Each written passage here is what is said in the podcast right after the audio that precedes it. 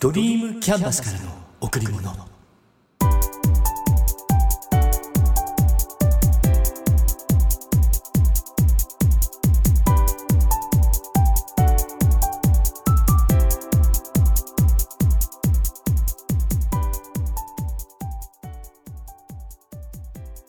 皆さん、こんにちは。ドリームキャンバスの竹内義之です。1月から実施されていたマンボウが3月21日をもって対象都道府県すべてにおいて解除となりました。長かったですよね。夜の飲食、やっとノミニケーションが復活すると思うと本当嬉しいです。ビジネスにおいてもプライベートにおいてもお酒を飲みながら会話を楽しむ。これって、うん、やっぱ必要なことだと思います。今月のテーマ、タイムスリップ。ここから入ります。タイムスリップ。最近はあまり言葉を聞かなくなりました。SF の世界。現実の時間、空間から過去や未来の世界に瞬時に移動することをそう言います。小学生、中学生の頃、SF 小説が大好きで、かなり読んでいた時がありました。っていますか？前村拓さん。謎の転校生や狙われた学園、幻のペンフレンドやねじれた街、たくさんの SF 小説を書かれました。他には三瀬龍さんや筒井康隆さん、小松左京さんなんかもたくさん読みました。タイムトラベルやタイムスリップ、時代を過去、未来、現代、自由に移動する、そんな話が大好きでした。今話していても、その頃のこと思い出します。あれから数十年が経った今、体はまだ移動できないですが、心、記憶と思考を使ってどの時代にも移動できる。人間の記憶力と想像力、すごいですよね。先日、東京で暮らしている娘が引っ越しをしました。5年ほど住んでいた場所から、今度は神奈川県へ。数ヶ月前、うん、もっと全然前かな。娘が引っ越しを考え始めた頃に聞かれたんです。どこがいいかなって。で、冗談交じりに、東横線の日吉なんかがいいんじゃないのって話をしていたんです。娘が働いているのは恵比寿。日吉は渋谷にも横浜にもどちらにも出られるから遊びに行くのは便利な場所だよって。なんで日吉がいいって言ったかっていうと、私が大昔に住んでいたから。ただ、それだけの理由です。それで娘の引っ越し先の候補に日吉が上がって、その後、いろいろ調べていたようです。で、日吉にいい物件があったから、今週見に行ってくる。そんな連絡が入ったのは1月。うん。でも内見に行こうとしたら、その直前に契約が決まってしまったらしく、別の場所を紹介されたって言ってました。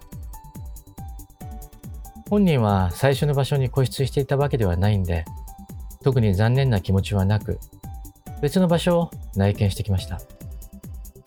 で、そっちが結構気に入ったみたいで、そこに決めるっていう連絡が入りました。住所を聞いて、どの辺なんだろう？ところで、俺が昔住んでいたところは？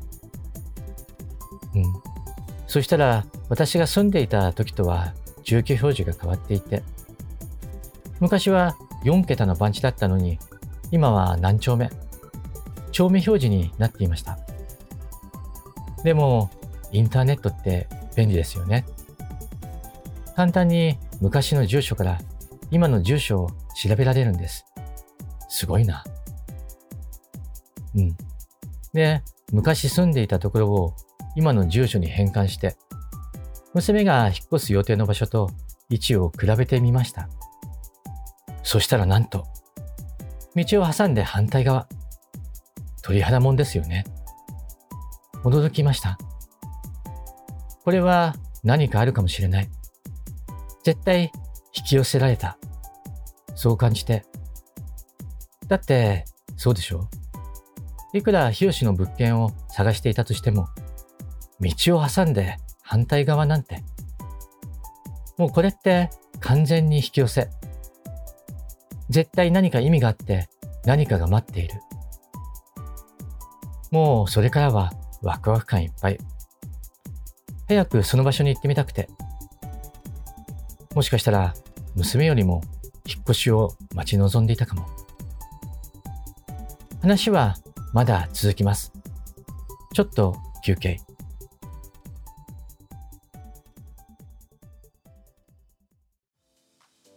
タイムスリップ後半。引っ越し当日のこと。先日の日曜日、3月27日に行ってきました。表向きは引っ越しの手伝い。でも内心、あの頃のあの場所がどうなっているか、もう知りたくて知りたくて。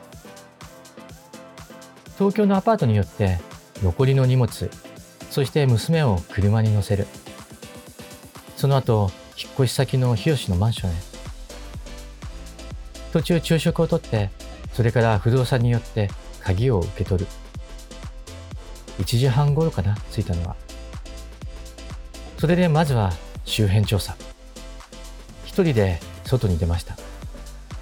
飲み物とかを買いに行くついでに。まあ、実際は飲み物を買うのがついでなんだけどね。マンションを出て右へ進む。うん。確かにマンションの道を挟んで反対側に住んでいた。先にある建物。あれ、昔からあったな。ちなみに、20歳前後の時に住んでいた場所だから、どれだけ経っているか。想像してみてください。まさにタイムスリップ。過去に戻っているわけではないけど、記憶の世界を相当昔に遡る。一種のタイムスリップって思いませんか？右側に喫茶店があったはず。なのにない。先輩に連れて行ってもらって、シナモントーストをごちそうになったあの店がない。さらに進むと、左側にプチ・アントルメと看板が見える。聞き覚えのある店の名。これだ。見つけたと同時に懐かしさがこみ上げてくる。思わずパシャリ、写真を撮る。昔あった場所からこっちに移ったんだな。でもまさかここにあるとは。うん。でも実はこの時、もしかしたら記憶を勝手に作っているかもって思ったんです。で、家に帰ってからプチ・アントルメを調べてみると、口コミにあったメッセージ。近所の人たちが集まる憩いの場として印象を受けた喫茶店。39年続いているそうなので、昔ながらの喫茶店の雰囲気で、店員さんも気さくで優しかったです。うん。これで確信。あの時のお店だ。話を戻します。道を少し戻って右に曲がると桜が満開。すでに心も満開。写真を撮って次に右前方を見る。うん。昔よく食べに行っていた中華のお店。このお店がもう閉店していたのは分かっていたけど、店がそのまま残っていました。色がだいぶ変わっていたけどね。このお店は肉ニラ定食がうまくてよく行っていました。さらに歩いて小さなスーパーに入って飲み物とお菓子とアイス買いました。レジで販売員さんに話しかけて昔のことを聞こうとしたけど、うん。販売員さんは分からず、店長らしき人に聞いてくれて、うん。でも分からないですよね。その人だって私よりずっと若い人だったから。ということで、周辺調査を終わりにして、マンションに戻りました束の間のタイムスリップ。うん。過去の記憶をたどって若かった頃を思い出して楽しめました。人生って不思議ですよね。こんな風に昔と今を重ねてくれる、うん、時間は長さの管理上作られているだけで本来つながっているんですよね。いる場所はいつも今。今だけが全て。だけどこうやって過去を思い出して懐かしむ。うん。悪くないでしょ？過去の延長に今があって今の延長に未来がある。もちろんずっと同じままではなくて自分も周りのいる人たちも大きく変わって環境や自然も大きく変わってやっていることも付き合っている人も変わる。だけど自分の存在自分が今ここに存在していることは変わらない。タイムスリップ。たまには記憶をたどって昔に戻ってみませんか？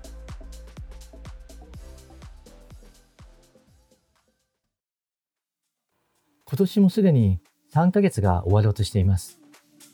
早いですね。4分の1が終わってしまいます。今年の最初に目標を立てて、そしてそれを実践している人多いかと思います。どうですか？順調ですか？決めたこと続けていますか？何をするかを決める人によってはそれ自身が難しいことだと思います。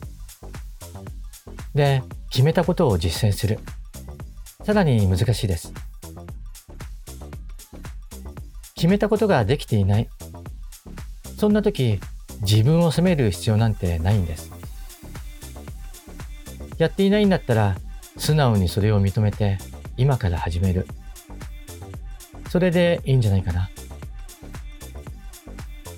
もしそれができないこと、やる意味がないって感じたなら、もう一度よく考えてみましょう。そして、できないのなら、効果がないんならやり方を変える。うん。そもそもやる意味がないんだったら、あっさりと捨てる。それも必要なことです。私が大切にしている学びの中にセルフカウンセリングがあります。本来カウンセリングっていうと第三者であるカウンセラーに聞いてもらう。要するに抱える悩みがあってそれを解決するために専門家に相談するってことですよね。うん、でも自分が悩んでいることを解決するのは最終的には自分なんです。カウンセラーからは情報、アドバイスをもらう。そしてどうしたらいいのかを決めるのは自分。うん、自分なんです。セルフカウンセリングは今自分が抱えている課題を明確にする。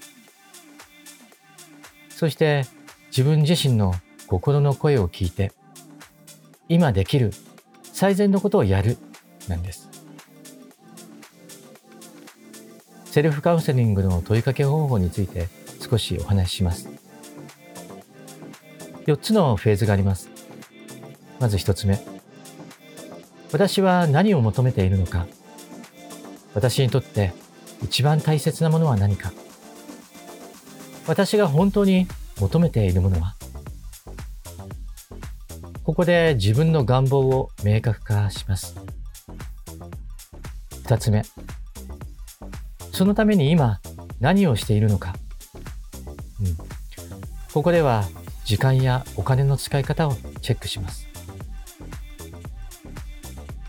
3つ目。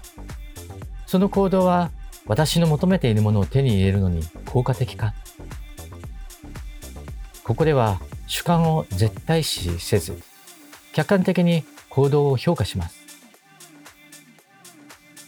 最後4つ目。もっと良い方法を考え出し、実行してみよう。うん。改善計画とその実践ですね。人には叶えたい夢、願望があります。自分が求めているものをしっかりと知る。それはどんな目的があって、なぜ実現したいのか。うん、そしてそれを実現するために今どんなことをしているのか。かけるべきところにお金をかけていますか？お金がもったいないとか思っていませんか？本当に必要なことだったら自己投資、先行投資も大切なことです。今やっていることを客観的に自己評価して、それが正しい行動なのかを考える。それ以上の方法を考えて、さらに実行してみる。セルフカウンセリングは自分が悩んでいるとき、迷っているときに役立ちます。よく聞くセリフかもしれないですが、答えはすべて自分の中にあります。うん。それを引き出してみる。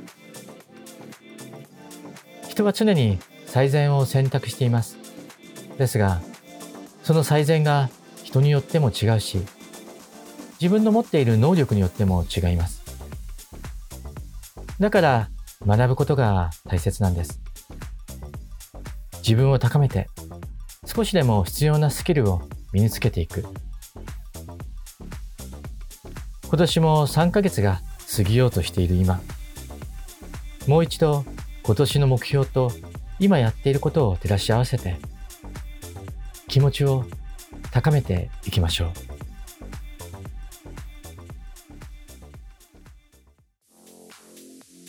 先ほどのお話の続きみたいになるけど、私自身、今年新たに始めた習慣がいくつかあります。その中からお話しします。ちなみに朝起きてからの習慣、夜寝る前の習慣、結構数が増えていて、それなりに時間がかかっています。もちろん時間は有限だからやらないこと、うん、やめることも必要だと思っています。だけど、なかなかやめることができていないのが実情。これも一つの課題となっています。私はスケジュール管理に手帳とスマホの両方を使っています。手帳にはスケジュール管理だけではなく、いろんな情報が詰まっていて、これをなくしたら本当にアウト。ある意味、手帳は第二の脳です。手帳を開くと好きな言葉、名言が書かれています。先ほどお話ししたセルフカウンセリングも書いてあります。いろいろな学びデータ、心得的なもの、自分のミッションステートメントや会社の経営理念、行動指針なんかも書いてあります。自分のイメージを高めるために学生の頃の活躍、そんなことまで書いています。もちろん小さなことをすごく大きく書いています。だから私を知っている人がそれを見たら、お前、それ嘘じゃないの？って言われるくらい。うん。そして大切な人たちの写真のコピー。大切な人たちからいただいた手紙のコピーも、まだまだいろんなものが入っています。それで今年それに加えて明確に書いたのが自分の叶えるべきこと実現させる夢です。もちろん今までも書いてはいたんだけど今年はそれをもっと明確にして言葉で読み上げることを多くしています。朝起きた時手帳を開いてミッションステートメントを読む小林正観さんの祝福人、斎藤ひとりさんの天国言葉も繰り返し読んだ後、自分の叶えるべきことを読み上げる。これも繰り返しね。これを今年の新たな習慣に追加しました。うん。これは朝に追加した習慣ね。そして夜に追加した習慣。まずは先月のポッドキャストの話だけど、ダイアリーね。一言の。これを夜の習慣として追加しました。それともう一つ、その日にあった感謝すべき出来事を10個言葉にして書いています。毎日毎日いろいろな人と出会って接してそしていろいろな出来事が起きている。その人たちのおかげそして起きた出来事が自分を成長させてくれる。うん。今があり、これからがあるのはそれらのおかげ。そう思ったら、ありがとうと言うべきことを書き出そうって思ったんです。なかなか直接感謝の言葉を伝えるのって難しいでしょ？もちろん、ありがとうを伝えることはあったとしても。だから文章にして書き留めておく。それを習慣の一つにしました。いつまで続けられるかわからないけど、少なくとも今年は続けてみたいと思います。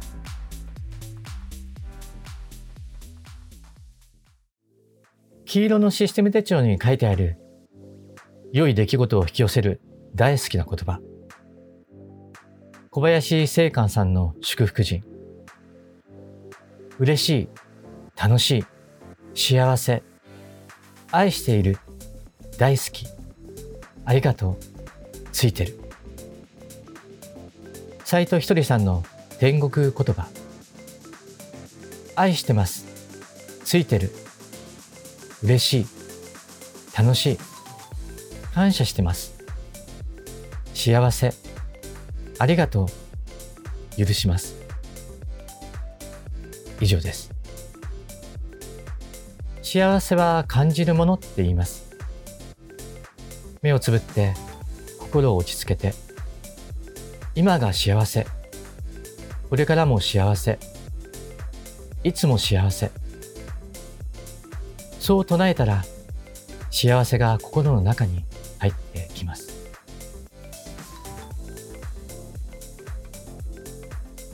あなたにとってかけがえのないものそれはあなた自身ですあなたへ贈られた最高のプレゼントを大切にしましょう。